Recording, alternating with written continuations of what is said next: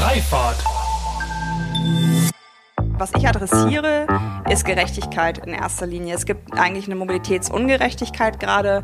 Ja, unsere Wohlfühl- und Komfortzone ähm, beeinträchtigt ja jetzt zum Beispiel auch schon Menschen im globalen Süden durch unseren Konsum, der nicht nur mit der Mobilität zu tun hat.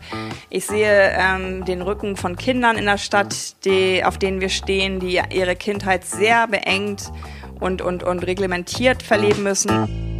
Willkommen zu einer neuen Folge von Freifahrt dem Interview-Podcast für eine neue und zukunftsfähige Mobilitätskultur. Mein Name ist Sebastian Hofer und hier frage ich mich und meine GesprächspartnerInnen sinnbildlich jede Woche wieder, weshalb es in Holland und Dänemark eigentlich selbstverständlich ist, mit einem Lastenfahrrad unterwegs zu sein und wir hierzulande immer noch kostenlosen Parkraum als Grundrecht verstehen. Mit euch zusammen möchte ich unser aktuelles Verständnis von Mobilität auflösen und an einer wünschenswerten Zukunft unserer Fortbewegung basteln. Von Mikromobilität bis zum Hyperloop. Und deshalb spreche ich mit allerlei klugen Köpfen, die uns auf neue Gedanken und Wege bringen wollen. In der aktuellen Debatte um eine neue Mobilitätskultur, wen erreicht man da eigentlich, wenn man schimpft, statt mit milder Zunge zu schlichten? Welchen Einfluss kann Social Media via Twitter und LinkedIn dabei haben, tatsächliche politische Entscheidungen sozusagen auf der Straße zu beeinflussen? Und wo stehen wir eigentlich bei der Frage nach mehr Diversität im Diskurs an sich, bei der Besetzung von Panels und natürlich unseren Entscheiderposten?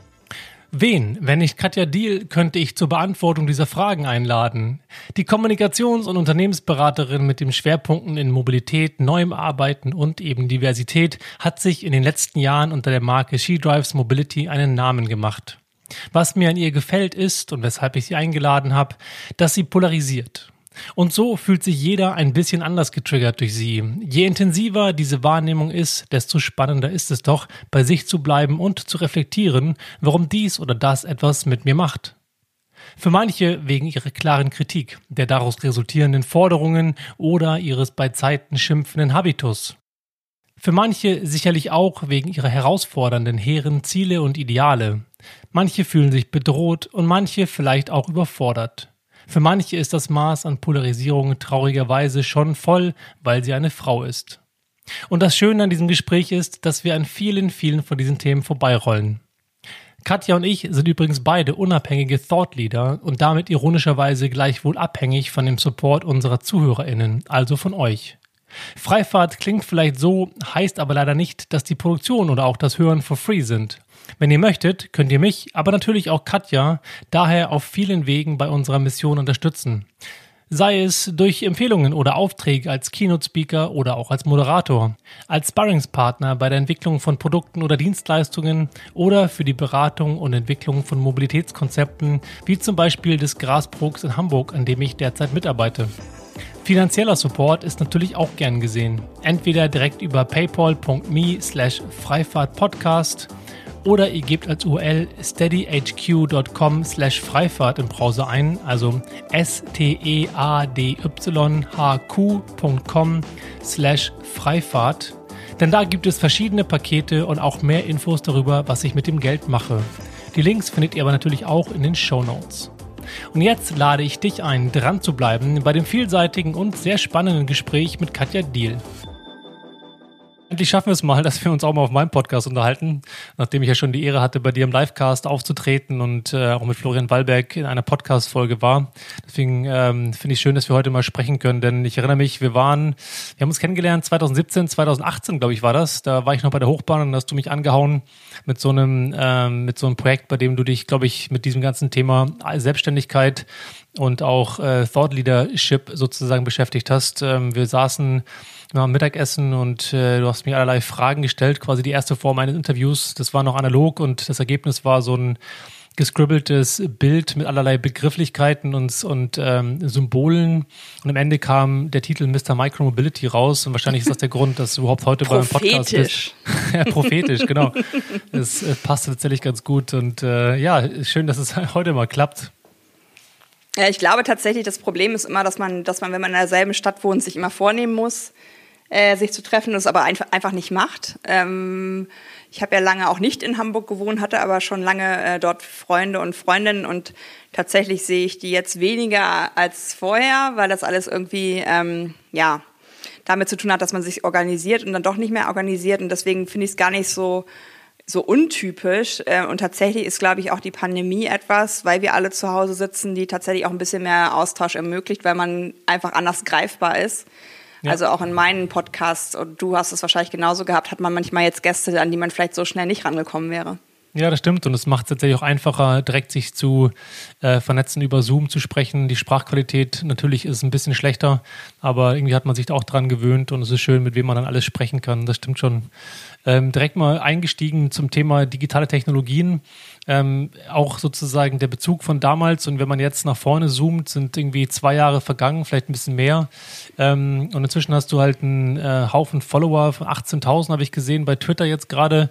Ähm, LinkedIn und, und Instagram gibt's auch noch. Und ähm, ich fand es interessant, dass du heute Morgen vor dem Interview, habe ich gesehen, direkt mal zehn Tweets rausgehauen hast zu allerlei Themen. Und das ist eh so eine Sache, mit denen ich dich sehr stark identifiziere, ist, wie aktiv du in Social Media unterwegs bist. Und meine erste Frage wäre mal, mal, wie zum Teufel schaffst du das alles, dauernd so viel Content äh, zu produzieren auf diesen Plattformen?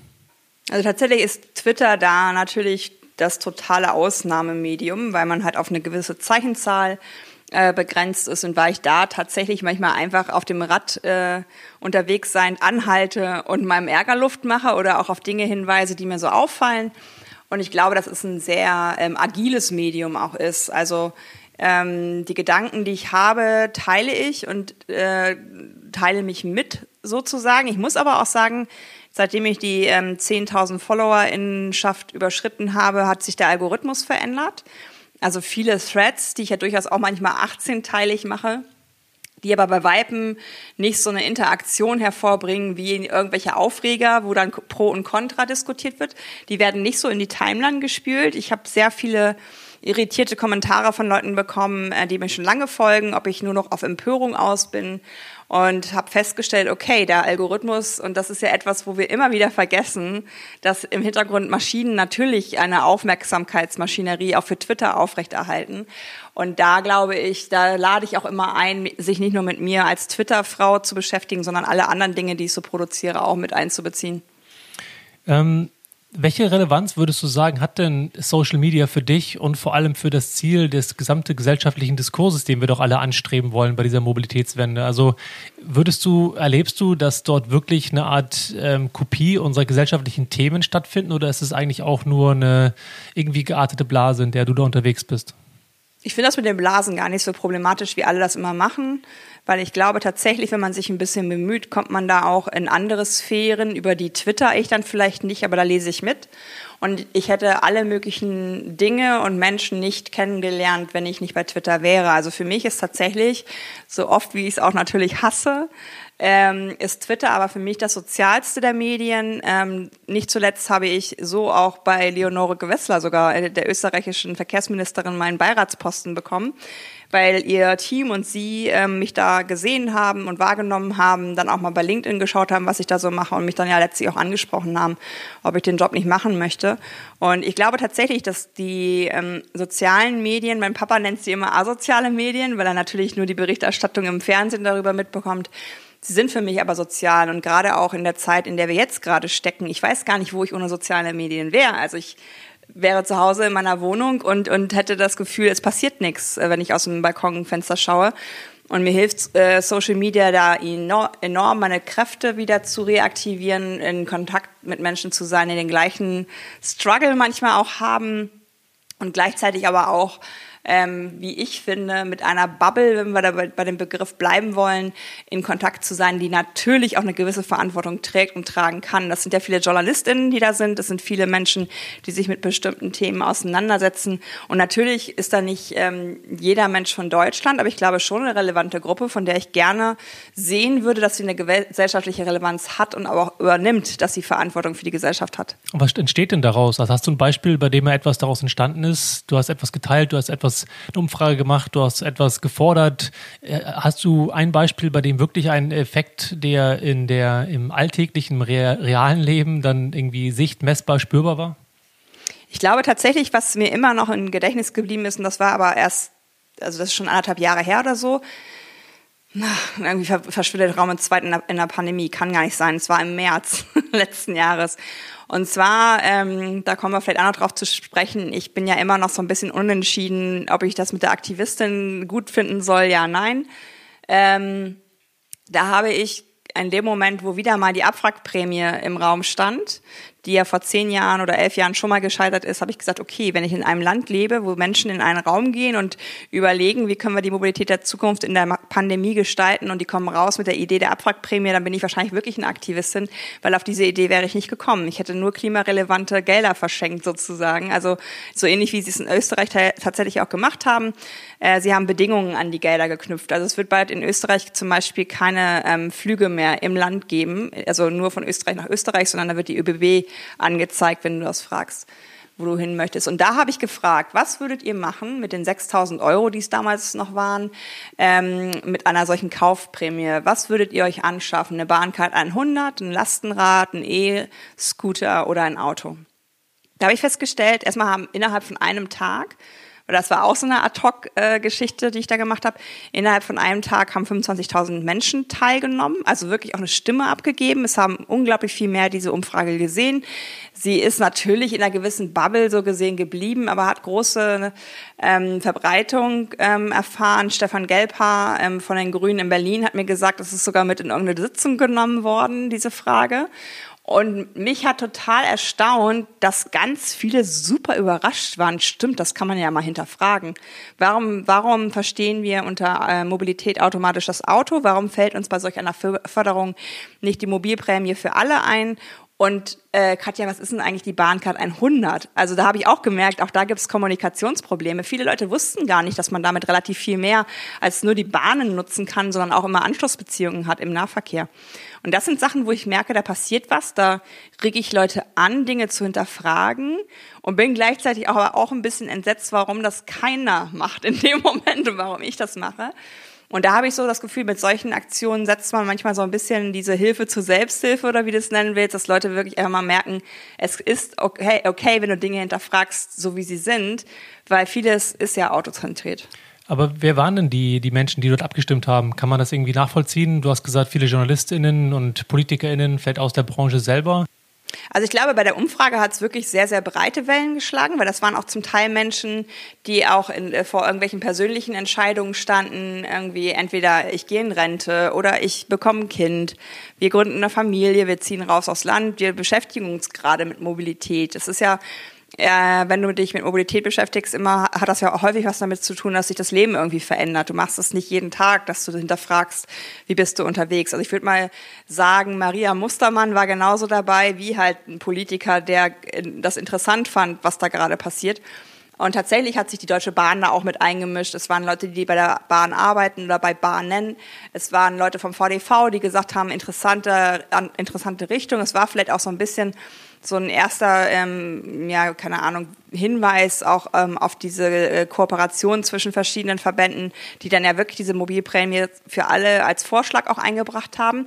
Also ich glaube, äh, an so einem normalen Tag, äh, wenn ich so auf die normale Userinnen oder Followerinnenschaft schaue, habe ich tatsächlich Menschen, die ähm, mir folgen, um anders auf Mobilität zu schauen, kennenzulernen, welche Alternativen gibt es. Ich habe schon Leute angeregt, ihr Auto abzuschaffen. Das waren 2019 über ein Dutzend, die mir das zumindest aktiv zurückgemeldet haben. Ich versuche es gerade mal. Und wenn es aber scheiße läuft, Katja, dann kaufe ich mir wieder eins. Mhm. Die sind, glaube ich, alle noch autolos. Und, und ähm, gibt es da ungefähr ein Verhältnis von Männern und Frauen bei, deinen, bei, dein, bei deiner Gefolgschaft? 60 zu 40, glaube ich. Also mhm. 60 Prozent Frauen, 40 Prozent Männer was glaube ich wichtig Habe auch länger nicht geguckt. ähm, was ich in dem Kontext glaube ich wichtig finde, ist zu besprechen, wenn man, ähm, so wie wir beide, ja ein Stück weit Narrativ verfolgt und ähm, einen Beitrag leisten will zur Mobilitätswende, dann steht hinter uns ja keine Institution. Das heißt, wir stehen sozusagen für uns selber mit unserem Gesicht, mit unserer Haltung, mit unserem, mit dem, was man ähm, ja in Text und in Podcasts und Videos und so weiter alles teilt. Das ist ja eine Gelegenheit und auch gleichzeitig eine Gefahr. weil ähm, wir würden uns sicherlich von uns beiden behaupten, dass wir das Beste äh, für alle wollen und möglichst eine, eine, eine äh, diverse und nachhaltige und klimafreundliche und äh, platzsparende, ressourcensparende Mobilität fordern. Das ist ja alles schön und gut. Die Frage ist, ähm, wie erlebst du diese, diese Diskrepanz zwischen dir als Person und vielleicht einer Institution, die das auch durchaus macht und wie unterschiedlich die, die, die Botschaften ähm, sind, die man da vertritt? Können wir vielleicht sogar einen Schritt zurückgehen bei dem Thema? Ich hinterfrage gerade sehr stark unser Lohnarbeitssystem oder wie auch immer wir das nennen wollen. Die 40-Stunden-Woche, die irgendwann mal aus der Produktion äh, gekommen ist und die meiner Meinung nach schon längst, und das zeigt meiner Meinung nach auch die Pandemie, äh, die schon längst überkommen ist. Diese Vorstellung von 9 to 5, ich gehe in ein Büro, sitze da ein paar Stunden rum, kriege ein Entgelt ähm, versus ich mache mich komplett selbstständig. Ich finde, da bräuchte es mehr Grautöne. Es bräuchte mehr ähm, Geldflüsse, Entgeltflüsse, wie auch immer, für Menschen, die zu Hause Pflege leisten, für Menschen, die aktivistisch unterwegs sind, für Menschen, die, die bestimmte gesellschaftliche Themen nach vorne bringen. Ich habe letztens eine Umfrage bei Twitter gestellt. Hast du das Gefühl, in deinem also mich an Festangestellte gerichtet, hast du das Gefühl, ähm, dass du in deinem Job ähm, etwas machst, was die Gesellschaft zum Positiven verändert? Und auch da haben sehr viele Menschen teilgenommen. Und nur jeder Fünfte hat mit einem klaren Ja beantwortet. Ähm, ein paar Leute haben gesagt, ich mache das privat. Und andere haben geantwortet, ich würde gern, aber es ist nicht so. Und da waren auch über 130 Kommentare mit sehr persönlichen Geschichten, dass sich Menschen das immer mal wünschen, dass sie aber Geld verdienen müssen. Also es war ganz oft eine gewisse Angst davor, etwas Gutes zu tun, ähm, da verdienst du nichts, da kriegst du nichts für. Das ist eigentlich wie ein Hobby. Und das finde ich sehr, sehr fatal und gefährlich, weil die, die Klimakrise und die Diskussionen sind meiner Meinung nach unter anderem in der Mobilität durch zwei Aspekte angeregt worden. Einmal sehr wirtschaftlich getrieben von Tesla und einmal eher ähm, als Graswurzelbewegung von ähm, Fridays for Future. Das sind natürlich zwei sehr unterschiedliche Pole, aber deswegen vielleicht auch gerade so gesund. Ähm, Elon Musk wird auf jeden Fall bezahlt für das, was er tut. Er, hat aber, glaube ich, auch gewisses Unternehmer, unternehmerisches Risiko, was er eingegangen ist. Und eine Greta Thunberg, ähm, die das Ganze gestartet hat, ist natürlich das beste Beispiel dafür, dass es Menschen gibt, die einfach einen gewissen Idealismus haben. Und ich glaube, Leute wie du und ich haben diesen auch. Und es ist manchmal sogar ein Vorwurf, der mir gemacht wird, dass ich naiv und idealistisch denke. Und da bin ich auch betroffen, dass es äh, ein Vorwurf sein kann. Ähm, denn natürlich, ich bin ja nicht blöd, äh, Spoiler, ähm, sehe ich tatsächlich auch, dass man damit Geld verdienen kann, wenn man, wenn man gute Dinge in der Mobilität vorantreibt, weil wir werden Strafzahlungen bekommen, wir müssen Mobilität als Grundrecht sichern und solche Dinge. Und da finde ich es ein bisschen komisch, da manchmal, ich weiß nicht, wie weit, weit das bei, bei, dir passiert, aber dass es einfach so selbstverständlich ist, dass ich meine Arbeit fast schon pro bono mache und Leute es komisch finden, wenn ich mal für mein Steady-Abo, äh, was man bei mir abschließen kann, Werbung mache. Was sind denn deine, deine zentralen ähm, Standpunkte? Wie, wofür trittst du ein? Das ist ja auch eine wichtige Frage in dem Kontext. Das eine ist ja die, die, die Wertschätzung von dieser Arbeit, ähm, aber die andere Frage ist ja auch, wer bist du? Wofür trittst du ein? Und wie, wie transparent kommunizierst du das? Oder vielleicht wie transparent musst du das auch kommunizieren, um klarzumachen, wofür man nachher beispielsweise bei Steady ähm, Geld bezahlt, wenn man dich unterstützt? Also ich glaube tatsächlich, dass ich äh, erstens einfach anerkennen musste, jetzt irgendwann, ich habe in der Pandemie am Anfang fünf Monate nichts eingenommen. Das wäre der beste Einstieg zum Ausstieg gewesen, aber ich bin halt, ich bin halt ähm, dabei geblieben. Ich habe mir einen Mitbewohner gesucht, um, um meine Miete zu reduzieren. Ich habe an anderen Stellschrauben finanzieller Art gedreht und ähm, habe halt gemerkt, dass ich dann lieber anerkenne, okay, es ist jetzt Pandemie, es ist wirklich schwierig, Keynotes und Moderationen zu halten, für die ich ja sonst bezahlt werde. Ähm, und ich habe aber gemerkt, ich kann dieses Thema nicht loslassen. Es, es ist wirklich, meine Life-Balance ist, sich darum zu kümmern. Mobilitätswandel ist für mich ähm, wirklich der Oberbegriff, aber da stehen ja ganz viele Fragen, soziale Gerechtigkeit, Klima, ähm, da stehen ja so viele Dinge dahinter und deswegen wahrscheinlich von dir auch die Andeutung, nur eine von vielen Fragen ist noch offen. Ähm, ich glaube tatsächlich, wenn, was ich adressiere, ist Gerechtigkeit in erster Linie. Es gibt eigentlich eine Mobilitätsungerechtigkeit gerade. Ähm, und die sehe ich durchaus auch global. Also auch unsere, ähm, ja, unsere Wohlfühl- und Komfortzone ähm, beeinträchtigt ja jetzt zum Beispiel auch schon Menschen im globalen Süden durch unseren Konsum, der nicht nur mit der Mobilität zu tun hat.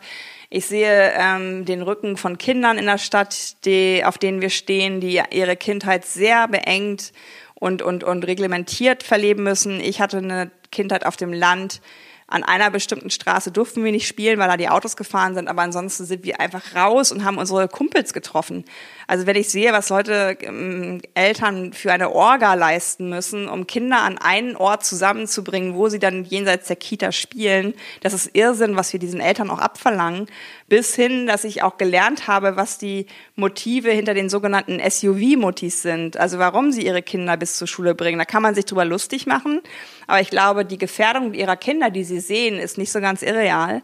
Und das sind so Sachen, wo ich echt grell werde, weil ich möchte einfach nicht Statistiken sehen, die da besagen, dass Kinder immer weniger schwimmen und Radfahren können, weil es ihre Eltern auch nicht tun.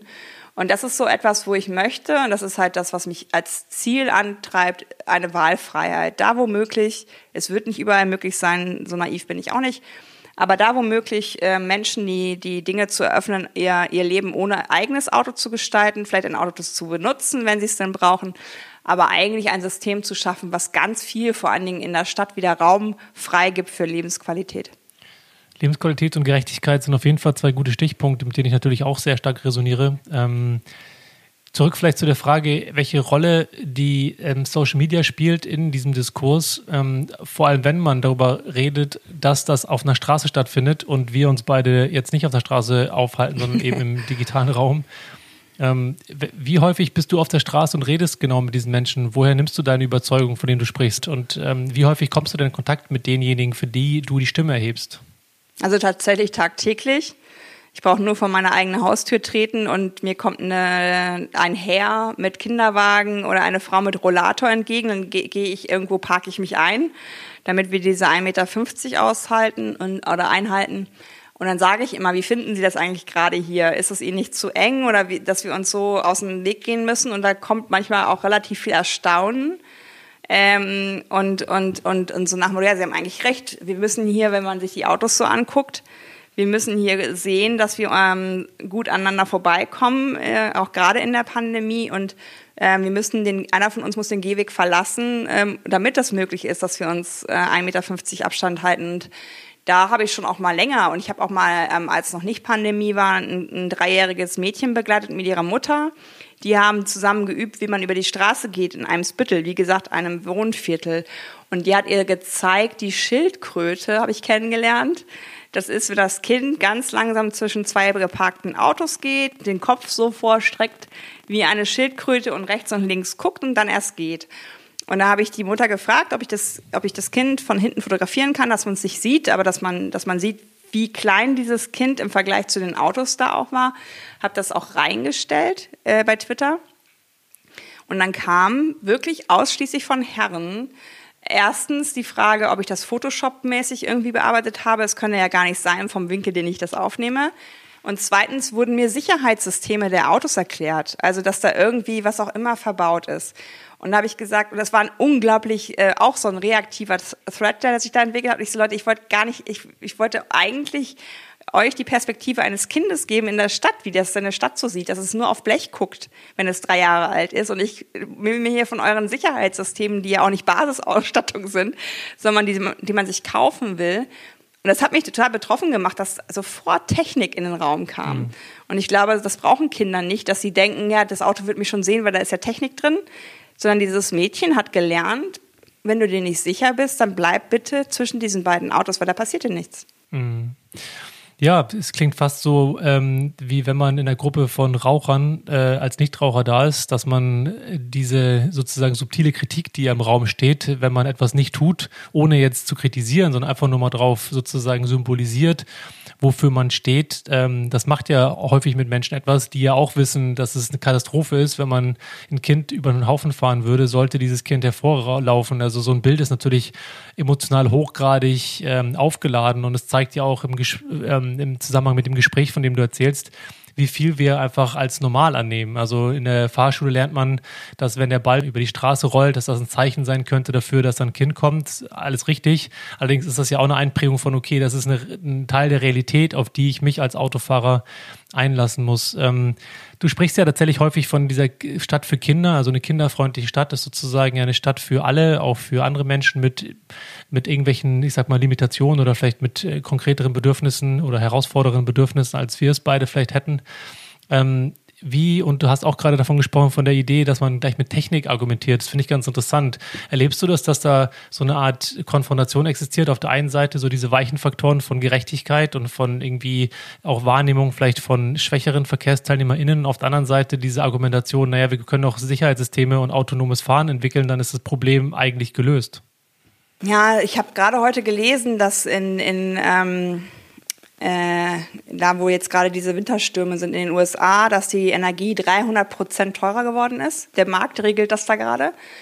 Äh, und das wird ja auch immer von, von Menschen mir erklärt, dass das der Markt ist, der SUVs will, dass Kunden danach fragen und das muss man ja auch akzeptieren. Und dann frage ich die Leute immer, wann habt ihr denn das letzte Mal Werbung für einen Kleinwagen gesehen? können die sich nicht erinnern.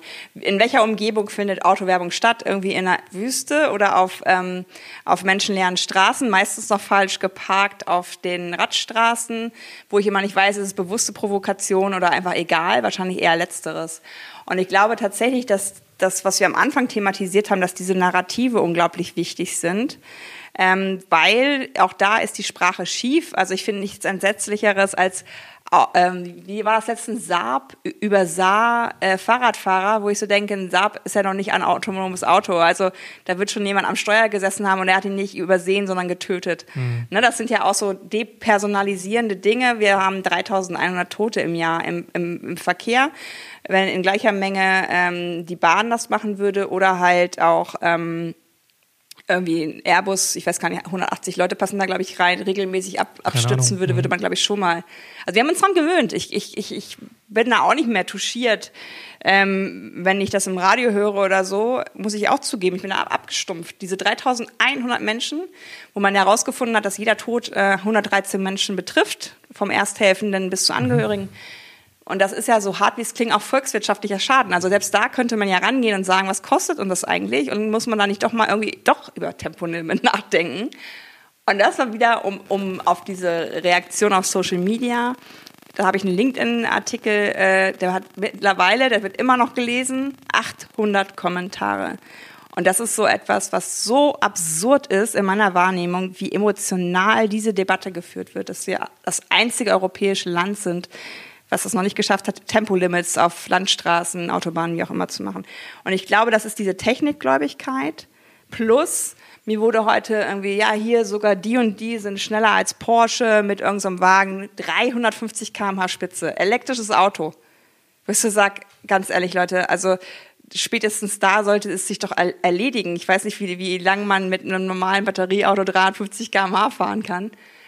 Und ich glaube, da kann Technik aber helfen, um auch mal was Positives zu sagen. Ich habe mitbekommen, dass vor allen Dingen Männer, die, die elektrisch fahren, da fast schon so ein Gamification-Ding haben.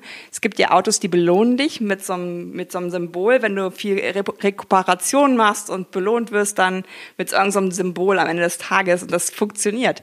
Ja, und das sind so Sachen, wo ich merke, da verändert sich zumindest dass wir überhaupt mal drüber nachdenken, wo, wo fahre ich lang. Das müssen wir bei Benzin und Diesel nämlich nicht, weil wir ständig tanken können. Und die ich glaube, mit 70 ist sie, ähm, Schwiegermutter von einer Bekannten von mir, hat sich jetzt auch ein kleines Elektroauto gekauft und die rollt jetzt immer den Berg nach, zurück nach Hause, weil sie zu Hause wieder aufgeladen sein will. Also wo ich so merke, da, da findet eine ganz andere Reflexion von der alltäglichen Mobilität statt. Und das scheint zum Beispiel bei Elektromobilität für Autos ein bisschen zu funktionieren.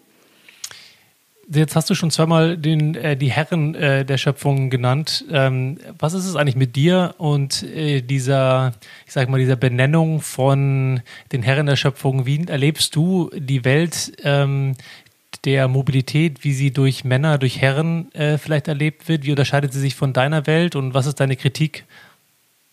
Also ich finde halt tatsächlich, dass es in 2021 immer noch All-White-Male-Panels gibt. Das ist, also es geht in meinen Kopf nicht rein. Ich bin auch dieses Jahr schon wieder angerufen worden ähm, als Notankerin oder wie auch immer man das nennen okay. will. So nach dem Motto, mh, mm, uns fällt gerade auf, äh, haben Sie morgen Zeit? Und habe ich so gefragt, ja, das ist ja hier der CEO von einem großen ähm, Hamburger Verkehrsunternehmen und das ist hier auch ein hö höherrangiger Politiker. Wann haben Sie die denn angefragt? Ja, das ist natürlich schon länger her. Ist ja ganz ehrlich, ich habe das ein Jahr lang gemacht, äh, letztes Jahr. Ich mache das nicht mehr, ich springe nicht ein. Und da müssen sie halt damit klarkommen. Ja, dann sind sie aber auch nicht für Diversität. Und dann sage ich, na, pff, ich glaube schon, dass ich Expertise mitbringe und ich muss jetzt hier nicht auf die Bühne hüpfen, nur damit sie ein äh, gutes Gefühl haben. Und ich tatsächlich mittlerweile ähm, vielleicht kommen wir da auch noch mal so ein bisschen drauf. Ähm, ich habe da keine Angst mehr vor, diese Dinge anzukreiden. Also ich habe mir auch, glaube ich, die Zusammenarbeit mit zwei bekannten Moderatoren äh, versaut, indem ich bei LinkedIn drunter geschrieben habe, ich, ich möchte es nicht mehr sehen. Ich, ich verstehe nicht, wie ihr Panels machen könnt mit fünf Köpfen und noch nicht mal eine Frau ist dabei, plus dass ihr alle weiß seid. Und dann kam zurück, ähm, äh, also Augenzwinkern, das könnten ja eventuell auch Feministen sein, die Männer. Und die könnten ja eventuell auch ganz anders denken. Da sage ich, nee, es geht auch darum, um Bilder zu schaffen. Bilder haben Kraft. Mhm. Und wenn wir weiterhin diese Welt machen, eine kleine Anekdote, ich war mal auf einer Veranstaltung nur mit Männern in der Verkehrsbranche und wurde immer als Frau Bürgermeisterin angesprochen. Ich weiß nicht, ob ich dir die Story schon mal erzählt nee. habe. Das äh, war für mich, ich habe irgendwie, mein, also wir standen an diesem klassischen Kaffeetisch, bevor es losgeht, nur Männer in schlechten blauen Anzügen und ich. Und ich wurde immer als Frau Bürgermeisterin angesprochen und musste immer korrigierend sagen, nee, also ich bin keine Bürgermeisterin. Und dann mein Kollege brach schon so vor Lachen zusammen, weil er kapiert hatte, worum es ging. Ich so, kannst du mir mal hier gerade sagen, was hier los ist? Und dann meinte er mal, Katja, ey, guck mal aufs Programm. Die einzige Frau, die genannt wurde, war die Frau Bürgermeisterin in der Stadt, die die Eröffnungsrede halten sollte. Und dann haben natürlich alle gedacht, die da, das wird ja die Frau Bürgermeisterin sein, weil die hat ja auch Brüste so ungefähr. Und äh, das war sowas, wo ich gemerkt habe, dass ich da also sozusagen das umgekehrte ähm, Extrem immer, immer für alle Frauen stand. Also ich war nicht Katja Diel, sondern weil ich die einzige Frau war, war ich immer alle Frauen. Und ich glaube, die Mischung von solchen Dingen ist einfach super wichtig. Mir macht es Spaß, wenn es divers ist. Es ist nicht einfacher, ähm, aber ich lerne viel. Und ich finde, ich, es langweilt mich zu Tode.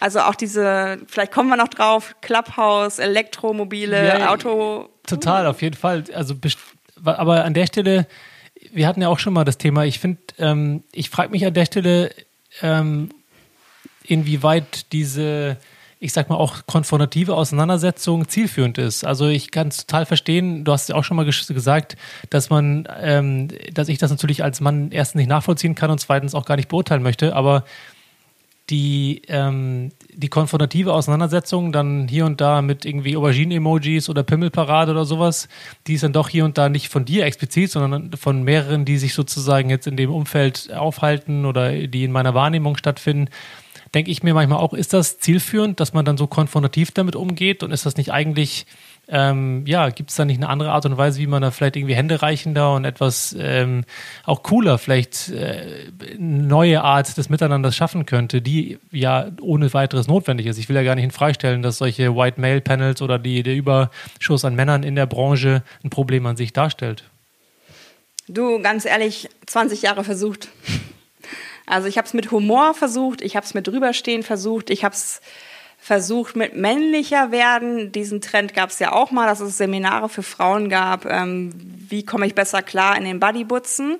Und natürlich sehe ich, dass junge Frauen die dann nicht so konfrontativ sind, sondern, sondern ich will gar nicht sagen, ja, geschmeidiger, sagen wir mal, damit umgehen und das auch weglächeln, die ändern es meiner Meinung nach aber nicht. Aber es ist okay, dass sie diesen Weg gehen, weil ich war auch mal so. Also ich habe auch versucht, das irgendwie so als, als etwas Gottgegebenes, Göttinnengegebenes anzuerkennen und irgendwie zu verändern, indem ich halt so lächelnd ähm, darauf hingewiesen habe, dass wir jetzt schon wieder eine Veranstaltung planen, wo keine Frau spricht.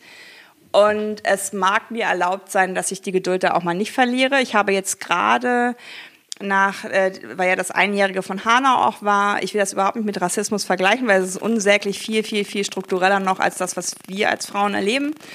Aber ich, äh, ich leide so mit den Leuten mit, die immer wieder den Erklärbär machen müssen, obwohl sie selbst betroffen sind. Mhm. Und äh, dass ich da manchmal auch die Geduld nicht habe, ein und denselben Mann, und das mag in solchen Fällen, wenn das da so mit Emojis ähm, kommt, dahinter stecken, dass sie nach außen hin immer wieder ganz überrascht tun, in Direct Messages ganz anders agieren, was sie alle vorne rum nicht mitbekommt, weil ich ein höfliches Mädchen bin. Ähm, also dann ähm, gebe ich mal den zarten Hinweis, dass wenn ich vielleicht auch mal grell bin, dass da auch eine Story dahinter steckt, auf die ich keinen Bock habe, sie in die Öffentlichkeit zu zerren, wo ich aber einfach satt habe, dass nicht gesagt wird, Katja, ganz ehrlich, ist so, ich ändere es, es wird aber nicht geändert. Und ähm, mir hat mal, also es gibt ein, ähm, es gibt ein Buch von einer amerikanischen ähm, Autorin, die habe ich mal ähm, reden hören dürfen. Ähm, Rage Becomes Us heißt das. Also okay. die Wut steht uns gut. Mhm. Und die hat gesagt, ohne Wut hat sich noch nie was verändert. Also es soll nicht destruktive Wut sein, aber eine Wut über Zustände, die Menschen ähm, klassifiziert, depersonalisiert und als etwas ähm, durch qua Geschlecht äh, degradiert, ähm, dass man da Wut braucht, um was zu verändern. Und das hat mir ziemlich die Augen geöffnet, weil mit mit Höflichkeit kannst du es, glaube ich. Also ich habe es versucht. Es, es mag andere Frauen geben, die es mit Höflichkeit schaffen. Ich bin gescheitert. Der Begriff der Diversität, den du ja schon häufig angesprochen hast und für den du ja auch sehr stark äh, stehst mit deiner Arbeit, mit deiner Marke, ähm, hat ja ein Element des, der ein, des Einladenden, der Einladung. Es hat ein Element des Händereichens. Es geht darum, verschiedene Perspektiven äh, wahrzunehmen erstmal und sie dann auch einzubinden in der Konzeption beispielsweise von einer neuen Mobilitätskultur. Für mich gibt es da so ein bisschen so ein Störgefühl, wenn du jetzt davon sprichst, dass die Wut doch auf der anderen Seite notwendig ist, um irgendwo weiterzukommen, weil ähm, Wut und Einladung sind für mich tatsächlich widersprüchlich. Wie ist das für dich? Wie passt das für dich zusammen? Passt für mich super zusammen, weil ich unglaublich, äh, ich werde auch mal wieder gefragt, ob ich Kinder habe, weil ich mich um Kinder äh, sorge. Anscheinend darf man das nur, wenn man Kinder hat. Ich habe keine Kinder, aber ich sehe diese Kinder jeden Tag. Im ersten Lockdown haben die noch keine Zeichnungen gemacht bei mir vor der Tür. Im zweiten Lockdown war das schon nicht mehr möglich, weil der Verkehr wieder zugenommen hatte. Und ich finde diese Wut und gepaart mit einer Einladung an die Schwächeren, weil die ganz ehrlich, Sebastian, die, die Männer, die ich adressiere, die sind nicht schwach, die sind stark die sind in einer Machtposition, die sehen ihre Privilegien nicht. Äh, ich kenne mittlerweile Männer, die sagen, wenn sie eingeladen werden, ich komme auf dieses Panel nur, wenn es divers besetzt ist. Das ist doch ein, ein Satz. Mhm. Das ist doch schon, mehr, mehr wäre nicht notwendig. Ne? Und diese Männer in Macht, natürlich kritisiere ich die, weil die stark sind und weil die ein System hinter sich haben, was sie gar nicht reflektieren. Die Einladung spreche ich aus an Eltern, die Angst haben um ihre Kinder. Die spreche ich aus an Menschen im ländlichen Raum, die keine Versorgung mit anderer Mobilität haben ähm, die aber auch gar nicht mehr sich wahrnehmen als jemand, der Dinge ändern kann. Und ich war heute bei einem Clubhouse-Talk ähm, über Gastronomie, wollte mir eigentlich angucken, wie gehen die mit der Pandemie und ihrer Situation um und war irgendwann dann auch wieder auf der Bühne und habe gesagt, wir müssen uns doch vereinigen. Ihr seid doch genauso wie alle anderen Solo-Selbstständigen, Menschen in Krankenhäusern, was auch immer. Ihr seid diejenigen, bei denen kommt kein Geld an. Und wo kommt denn das Geld an? Und das macht mich auch wieder wütend. Da reiche ich nicht die Hand, sondern da habe ich Solidarität, Solidarität zu den Leuten, die halt da stehen und sagen, ich muss wahrscheinlich mein Restaurant aufgeben, weil mir keiner sagt, wann diese Pandemie vorbei ist im Sinne eines Lockdowns.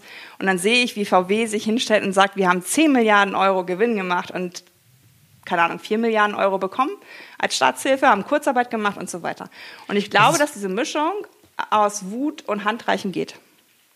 Ich habe es aber noch nicht so ganz begriffen, wo da die, die Mischung aus Wut und Handreichen ist, weil jetzt höre ich erstmal eine gewisse Ungerechtigkeitsgefühl raus, bei dem Beispiel jetzt äh, Gastronomen und auch das Beispiel VW, das du gebracht hast. Aber ähm, hast du ein Beispiel, wo dieses, wo ein vielleicht ein wütendes Narrativ, ein, ein ähm, ja, das Rauslassen von Wut dazu geführt hat, dass die Gegenseite gesagt hat, ja Mensch, danke, jetzt habe ich es verstanden, jetzt ändere ich mein Verhalten? Ist ja die Frage, ob ich die Gegenseite adressiere oder ob ich mich ähm, ähm, äh, in Teams zusammenfinde, die eine größere Bewegung sind als Katja Dier She Drives Mobility, sondern She Drives Mobility nudgt oder stupst andere Leute an, anders zu denken. Und ich glaube tatsächlich, mit dieser ähm, Frage nach der Bahncard und wie würdest du 6000 Euro verwenden, habe ich was ausgelöst, weil Leute echt nachgedacht haben, warum ist das eigentlich so, dass automatisch nur so eine Mobilität gefördert wird. Plus, dass diese Prämie bei der Art von Autos, die da gefördert wird, ja nur so mit 50er aufwärts trifft. Ein Neuwagen kauft sich kaum jemand außerhalb derjenigen, die beruflich schon einen gewissen Status haben und ein gewisses Einkommen. Und ich glaube, dass diese Ungerechtigkeit, die ich da empfunden habe und die Wut, wenn du das so nennen willst, bei mir war es aber eher fast schon Verzweiflung, dass genau diese Idee nochmal wieder recycelt wurde, dass das verhindert wurde, das möchte ich auch noch mal erinnern, es gab keine äh, Förderung für fossile Verbrenner. Plug-in-Hybride haben sie so hinten ein bisschen reingeschlichen, ein bisschen Verbrenner ist dabei, aber ich glaube tatsächlich fest daran und ich habe es auch wirklich gefeiert, als Frau Merkel gesagt hat und irgendwann auch die SPD, mit uns wird keine, ähm, wird es keine Ver äh, Verbrennerprämie geben. Und das war auf dem Tisch. Das haben sehr viele Ministerpräsidenten von Autoländern gefordert und es ist nicht gekommen wenn ich dich richtig verstehe, geht es also eher darum, dass du deine Wut einsetzt, sozusagen, um gewissermaßen die Menschen zu vereinen, die sich vielleicht, die nicht das Sprachrohr haben, die vielleicht nicht die an einer Machtposition sitzen, sondern letztendlich eigentlich so eine Art Bottom-up-Stärkung der Zivilgesellschaft, um mit dieser verstärkten, dieses verstärkten Sprachrohrs dann wiederum solche politischen Entscheidungen zu erreichen? Also Wut ist ja immer etwas, was, glaube ich, ein bisschen manchmal missgedeutet wird und was, glaube ich, auch, das, das ist auch mein Problem. Ich bin ja nicht für mich wütend, sondern eher immer für andere, wo ich aber manchmal natürlich auch mit reinzähle, weil ich würde auch gerne allmählich mal eine Belohnung dafür bekommen, dass ich umweltfreundlich mobil bin. Ich mache es aber jetzt einfach so als eine Mini-NGO oder wie auch immer, weil es mir halt wichtig ist, mache ich das. Teilweise hätte ich aber genauso viele, wenn nicht sogar noch mehr Vorteile wenn ich ein Auto hätte. Und jetzt wird mit großem Tamtam -Tam in Hamburg bald die 25 äh, Euro für Anwohnerparken im Jahr eingeführt, äh, was ich lächerlich finde. Also ich habe umgerechnet, dass meine Wohnung dann 9 Euro kosten würde im Monat. Und das sind so Sachen, wo ich nicht wütend bin, sondern wo ich sage, wo ich es verstehen möchte, wie so etwas zustande kommt als erster Schritt. Wie mutlos kann man sein, zwei Euro im Monat für einen Parkplatz zu verlangen, also zwölf Quadratmeter Stadtraum.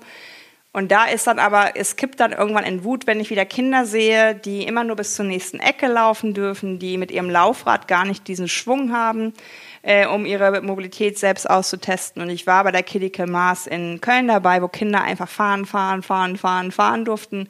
Und wer sowas jemals gesehen hat, der will das auch zurückhaben. Es war wie das bunteste, der bunteste Fischschwarm ever vom Lastenrad über irgendwelche Hillybillys, die auch dabei waren, bis hin zu kleinen Laufrädern. Und das ist doch eine Art von Mobilität, die sehr menschlich ist, wo du im Augenkontakt bist, vielleicht sogar mal quatscht an der Ampel. Und ähm, das ist was, wo ich, wo ich möchte, dass der Stadtraum wieder dazu werden darf. Bevor wir da weiter reingehen, würde ich gerne ein kleines Spiel mit dir spielen, und zwar das äh, Entweder-Oder-Spiel, bei dem ich dir zwei Begriffe vorlese und du dich ruckzuck entscheiden darfst. Ähm, ein bisschen Wie viele Joker habe ich? Einen. okay. Los geht's. Fahrrad oder E-Scooter? Fahrrad. Lastenrad oder E-Auto? Lastenrad. Carsharing oder Moped-Sharing? Carsharing. U-Bahn oder Ride-Hailing? Ride-Hailing. Besitzen oder teilen? Teilen. Free-Floating oder Hybrid? Free-Floating. Free-Floating oder stationsbasiert? Stationsbasiert. Shuttle oder Mitfahrgelegenheit? Shuttle. Autonomes Fahren oder eher nicht? Eher nicht. Innenstadt oder Randgebiete? Randgebiete. Stadt oder Dorf? Äh, Stadt. Verbote oder Belohnung? Mittlerweile Verbote. Besteuerung oder Verbote? Besteuerung. VW-Bus oder SUV? ähm, VW-Bus. Twitter oder LinkedIn? Twitter. Twitter oder Instagram? Twitter. Clubhouse oder eher nicht? Clubhouse. Apple oder Android? Apple. Keynote oder Moderation? Keynote. Fishbowl oder Panel? Fishbowl. Aktivismus oder Journalismus? Aktivistischer Journalismus. Aktivistischer Journalismus, was ist das genau?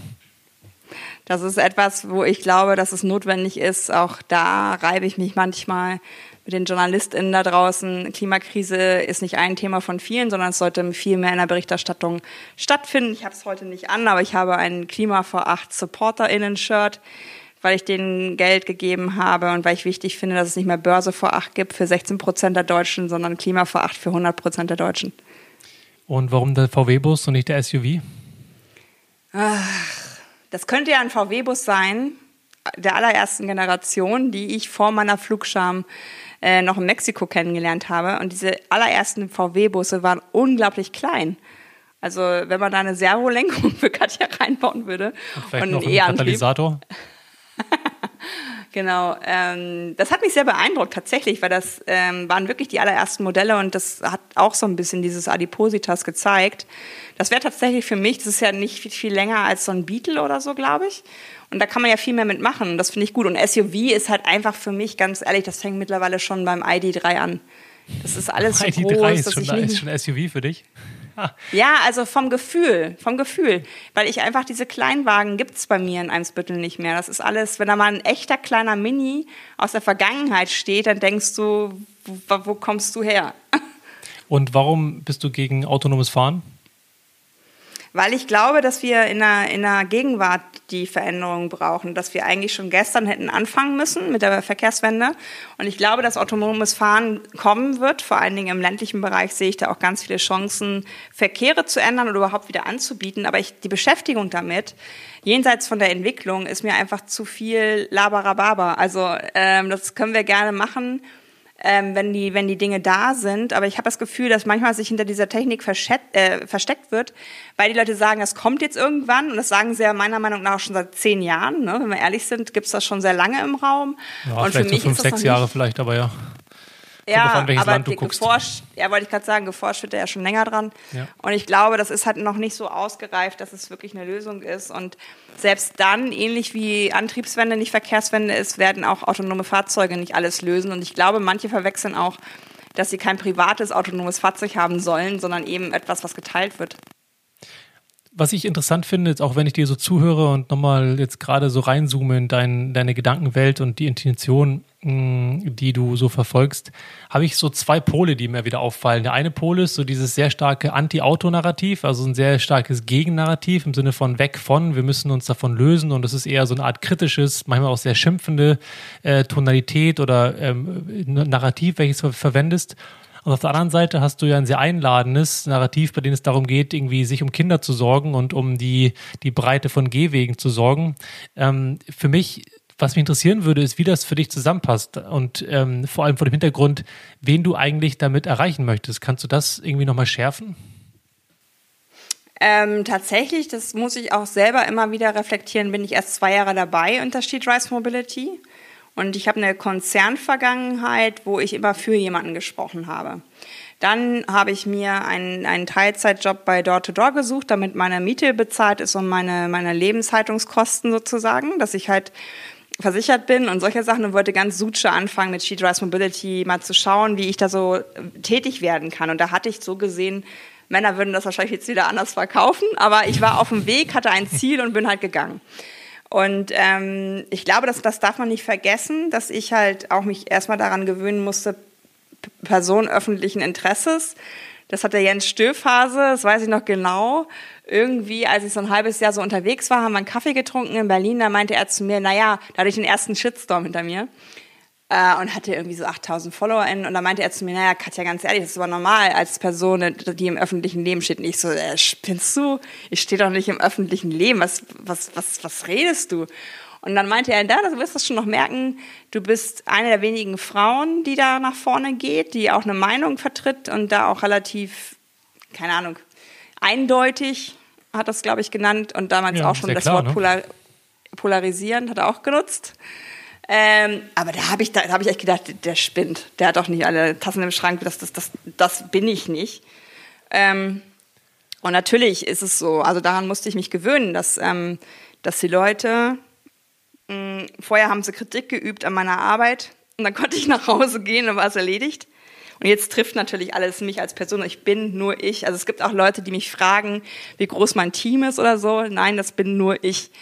Und das ist auch manchmal etwas, wo ich merke, dass eine positive Betroffenheit entsteht, wenn mir solche Feedbacks, wie du sie mir gerade schilderst, ähm, ähm, reinkommen, dass die Leute verstehen, okay, du bist halt auch ein Mensch, der mal eine schlechte Laune hat, mal eine gute Laune hat, der halt dann im sozialen Netz das auch macht. Ähm, da war schon der eine oder andere dabei, der sich tatsächlich dann auch entschuldigt hat. Ähm, und ich glaube, dass, dass ähm, ich adressiere unterschiedliche Gruppen in dem Sinne, weil es auch einfach alle Gruppen braucht, um diese Verkehrswende zu schaffen. Das kann nicht nur die Politik, Das, denn die braucht, die braucht den Druck von den Wählerinnen letztlich. Das kann nicht nur der Aktivismus von Ende Gelände und Fridays for Future, weil auch die brauchen ja, das hat das Wuppertal-Institut, finde ich, sehr gut gemacht, äh, dieses Gutachten zusammen mit der GLS-Bank haben die das ja gemacht, was jetzt auch, glaube ich, liegt. Äh, ich wüsste nicht, dass irgendwer das jetzt schon mal vorangetrieben hat, da in Maßnahmen das einzudenken. Äh, ich arbeite bei Leonore Gewässer im österreichischen Verkehrsministerium als Beirätin mit. Also ich glaube, wenn ich da immer nur eine Gruppe adressieren müsste, könnte ich mich gar nicht entscheiden, welche es denn sein soll. Ich werde sehr oft gefragt, ähm, ob ich in die Politik gehen möchte. Ich könnte mich auch für keine Partei gerade entscheiden. Ich berate mehrere Parteien. Das ist auch alles offengelegt und transparent, ähm, weil ich gut finde, wenn die um Rat fragen. Aber ähm, wenn ich wenn ich mich festlegen müsste, dass ich nur noch für eine Gruppe tätig bin, die ich erreichen soll, dann, dann, dann, dann ginge das für mich nicht, weil mir sind alle wichtig.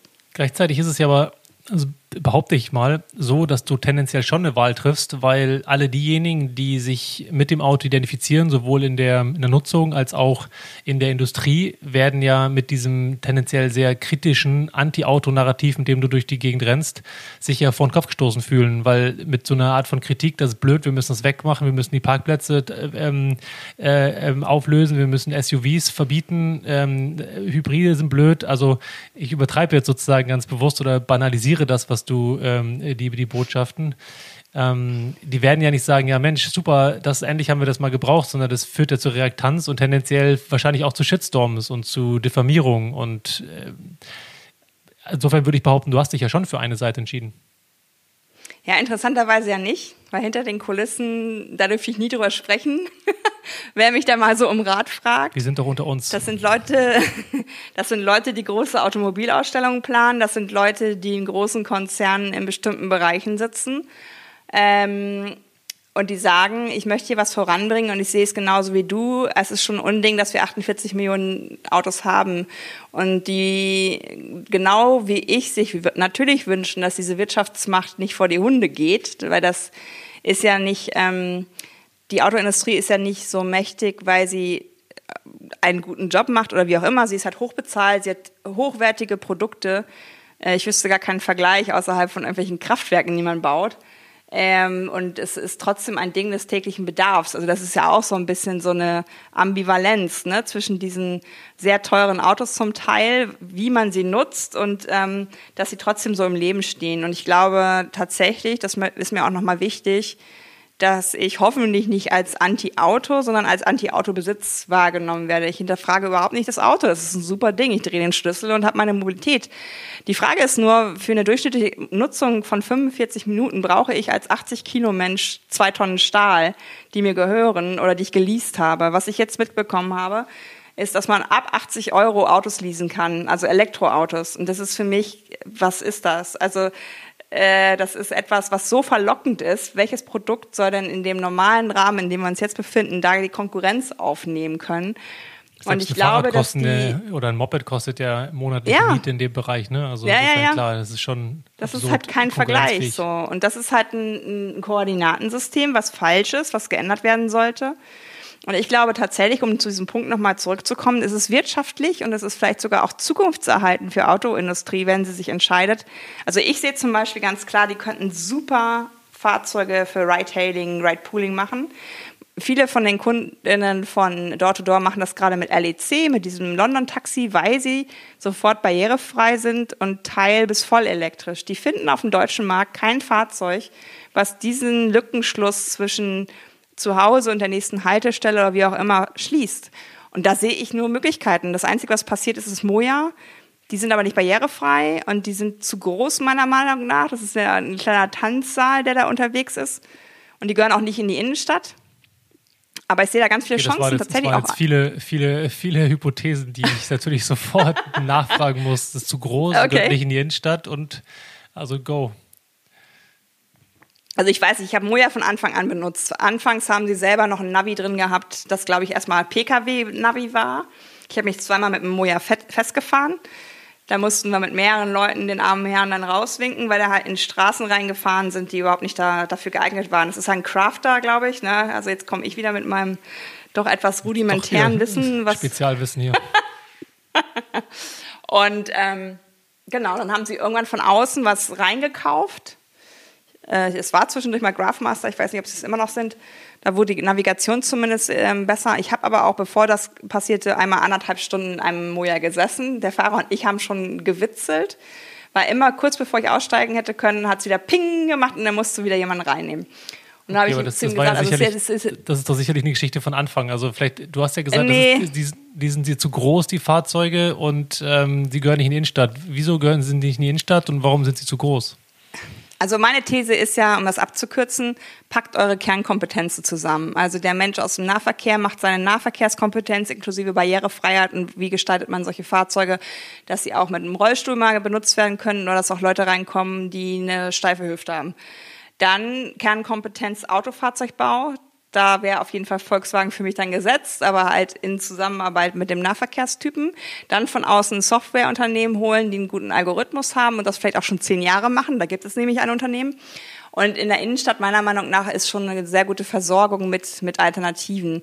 Also was ich sehe, ist eventuell noch so ein Flughafen-Shuttle oder halt jetzt so Impf-Shuttles vielleicht, ne, dass man da so spezielle Bedarfe ähm, abdeckt. Aber wenn man ehrlich ist, ist das Ding zu groß für, für den, den Innenstadtbereich, weil sobald ein Lieferfahrzeug von irgendeinem Pakethersteller da steht und äh, parkt, um die Pakete abzuladen, kommen die ja nicht vorbei.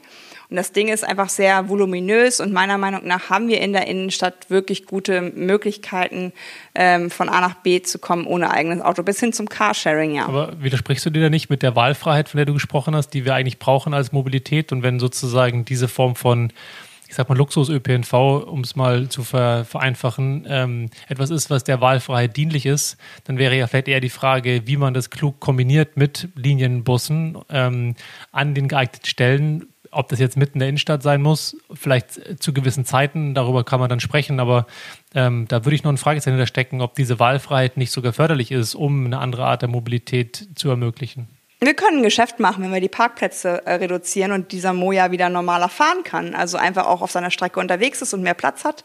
Und ich nicht als Radfahrerin denke, wer bügelt mich jetzt hier zuerst unter? Ähm, also die Wahlfreiheit geht für mich äh, natürlich auch in Richtung, äh, meine Freiheit darf nur so viel Freiheit sein, wie sie anderen nicht die Freiheit kostet. Und momentan kostet Automobilität sehr vielen Menschen die Freiheit. Ich habe am Wochenende zwei Radtouren gemacht und hatte so den Gedanken, hier sind jetzt dreimal so viele ähm, FußgängerInnen und RadfahrerInnen unterwegs äh, als Autofahrende und haben ein Drittel der, der, des Raumes, ein Zwölftel, keine Ahnung, und ein Drittel der Rechte, die Autofahrende haben. Natürlich habe ich eigentlich auch Rechte als Radfahrende. Aber unausgesprochen ist klar, dass ich am Rand fahre, dem Auto nicht im Weg sein darf, ähm, dass ich immer bei, bei den Ampeln manchmal auch zwei Phasen abwarte und ähnliche Dinge. Und diese Wahlfreiheit beginnt äh, bei mir auch dabei, dass jemand dann aber auch so fahren kann, auch wahlfrei, dass er sich sicher auf dem Rad fühlt. Total. Ähm, das eine hat mit dem anderen ja nur bedingt was zu tun, es sei denn, man bringt halt noch die die, die Parkplätze mit rein und sagt, okay, wo kommt der Platz her und schafft dann sozusagen. Stadtraumgestaltung, genau. Genau, Stadtraumgestaltung. Mhm. Das ist jetzt in dem gesamtsystemischen Perspektive ist das nachvollziehbar, aber jetzt die Frage, ob jetzt Moja zu groß oder zu klein ist, im Verhältnis jetzt zu diesem LEC oder anderen Fahrzeugen, die irgendwie poolen können, das äh, ähm, beantwortet das vielleicht nicht unbedingt. Ja, für mich ist Moja nichts, was eine Lücke schließt. Moja fährt ja parallel. Also ähm, die LEC-Taxen, die ich so kenne, die eingesetzt werden, die, die sind zum Beispiel in, in, in Münster, ist es der Loop von den Stadtwerken Münster, der ist integriert in den Stadtverkehr der, der, der Stadtwerke, also in den, in den normalen Verkehr, den die sonst anbieten. Münster-Hiltrup hatte eine schlechte Verbindung, hat jetzt diese Loops. Schon in den ersten 100 Tagen haben 50.000 Fahrgäste das genutzt. Also es ist wirklich auch eine Nachfrage existiert. Und Moja ist für mich nichts ich sehe da die Vision nicht, was, welche Nachfrage das ist, außerhalb von billiger Taxifahren und, und vielleicht äh, ÖPNV vermeiden. Aber dadurch, dass sie parallel da fahren, wo meine U2 fährt zum Beispiel, äh, ähm, und vielleicht sogar manchmal billiger sind als das Tagesticket, ähm, sehe ich diese Wahlfreiheit eher so ein bisschen schräg. Um das vielleicht abzukürzen, da hatte ich ja dazu auch zwei Folgen, einmal mit äh, eben Tom Kirschbaum von Door to Door, mit dem, äh, für die du arbeitest, und auch schon mit, ähm, mit den Kollegen von Moja. Insofern, ähm, Da kann man äh, gerne, lade ich ein, reinhören, um äh, mehr drüber zu fahren. Was ich von dir nämlich noch gerne wissen wollen würde, ist Stichwort Gerechtigkeit und Stichwort auch noch äh, das Thema Autonutzung, Autobesitzen und ähm, das Thema äh, Gerechtigkeit und Diversität. Es gibt ja ähm, einen sehr interessanten Artikel oder eine Kolumne von Theresa Bücker auf SZ Online, bei der sie ja die Frage in den Raum stellt, ob es radikal ist, Städte autofrei zu machen und ja dann auch die Hypothese ähm, äh, beschreibt, ob es nicht tatsächlich fast sogar sexistisch sei, eine Stadt ohne Autos zu fordern, wenn man, ähm, weil man damit häufig vergisst, dass ja vor allem Frauen, die sich um dann Kinder und die Care-Arbeit kümmern in Familien, eben genau diese Autos eigentlich brauchen, um diese verschiedenen Logistikaufgaben innerhalb von einer Wegekette zu leisten. Wie stehst du dazu? Dass wir genau bei dem Punkt sind, in welcher Gesellschaft wollen wir leben, wo Menschen gehetzt sind vom Ping lauter Outlook-Termine davon, was ich gesagt habe, dass ich Kinder organisieren muss, dass ich nicht sagen kann, raus jetzt hier, um 18 Uhr gibt es Essen, dann seid ihr wieder da, sondern dass ich sagen muss, wir treffen uns heute alle bei Klaus und das spielt ihr im, im, im Garten. Oder wir fahren zum Spielplatz, der umzäunt ist, weil der ist sicher. Auf die Straße geht ihr bitte nicht, da werdet ihr eventuell überfahren. Also das ist ja das, was wir am Anfang angeteasert haben. Das Mobilitätswandel steht zwar drauf, es geht aber um gesellschaftlichen Wandel. Es geht darum, ähm, Städte, so wie sie mal waren, ähm, wieder so zu gestalten. Times Square ist das beste Beispiel, ne? Ewig lang ähm, zugestellt mit Taxen und anderen Fahrzeugen, ganz an den Rändern gedrängt, die FußgängerInnen. Jetzt ist es wieder ein Square, also ein Aufenthaltsort. Und ich glaube, der, die Menschen, die da vor der Pandemie ihren Kaffee getrunken haben, verweilt sind, und, und, und ähm, einfach diesen Platz als Platz begreifen konnten, die sagen nicht, ach, lass doch mal wieder die Autos hier rein. Also ich glaube tatsächlich, dass das, was Theresa ähm, anmoderiert, ist ja, dass es sich vielleicht auch wandeln muss, dass wir so Getriebene sind und dass halt, ich habe eine Frau kennengelernt auf einer Veranstaltung, die hat an manchen ähm, Tagen 80 Kilometer Kindermobilität im Auto weil es bestimmte Hobbys gibt, mhm. weil man zu einem bestimmten Klavierlehrer muss. Und das sind so Sachen, wo ich so denke, das macht da auch ähm, keinem Spaß. Also das macht vielleicht dann in dem Moment, wo die Kinder am Klavierspitz sitzen, Spaß.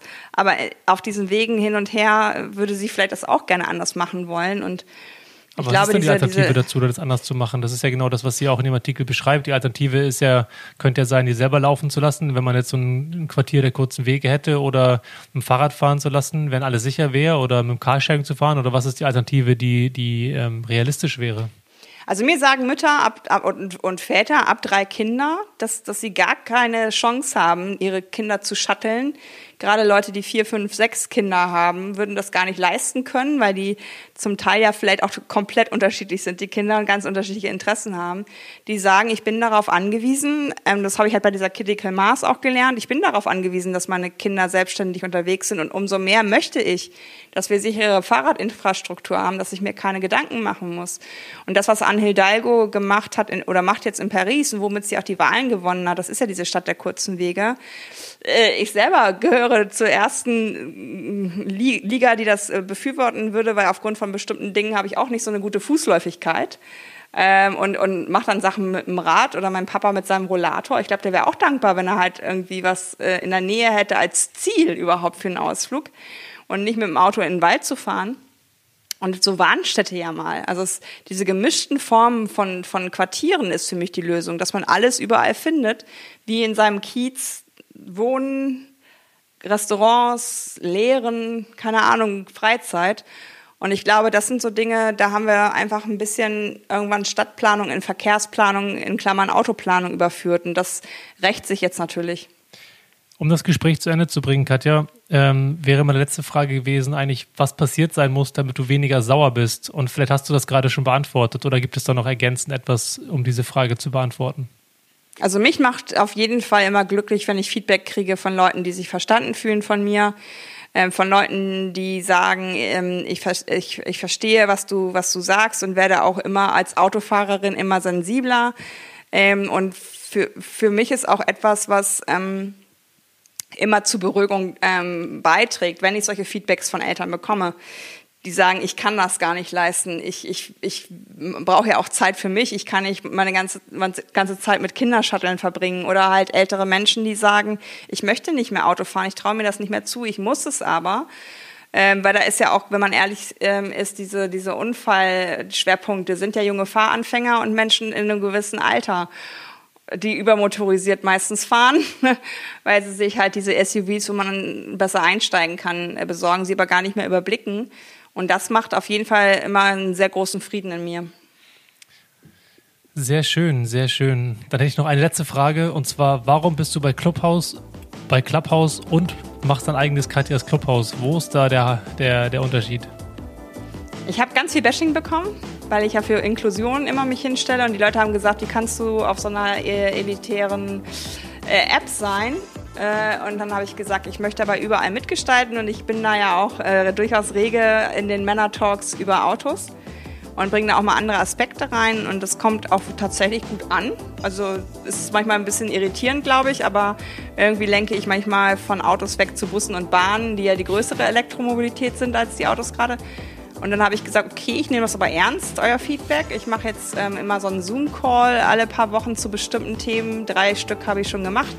Ländlicher Raum und ähm, Pendeln waren die letzten Themen. Jetzt suche ich gerade nach Herstellern von kleinen Elektroautos und anderen Gefährten, um zu zeigen, dass es die auch gibt. Und dann denke ich mir, wer dann dann immer noch basht, dem kann ich auch nicht helfen. Wunderbar. Ich bash dich nicht. Ich danke dir vielmals für das Gespräch. und äh, war schön, mal eine Stunde mit dir zu quatschen. Danke für die Einladung.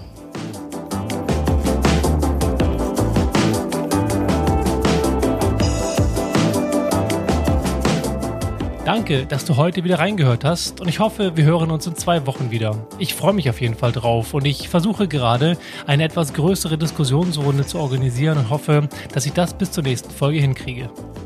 Und wenn dir die Folge gefallen hat, dann freue ich mich wie immer natürlich auch über deine Unterstützung. Am einfachsten geht das, wenn du bei Spotify oder in deiner Podcast-App auf Abonnieren klickst und natürlich auch mit ein paar Sternchen und einem Kommentar bei Apple Podcasts. Außerdem freue ich mich, wenn du diesen Podcast fleißig weiterempfiehlst.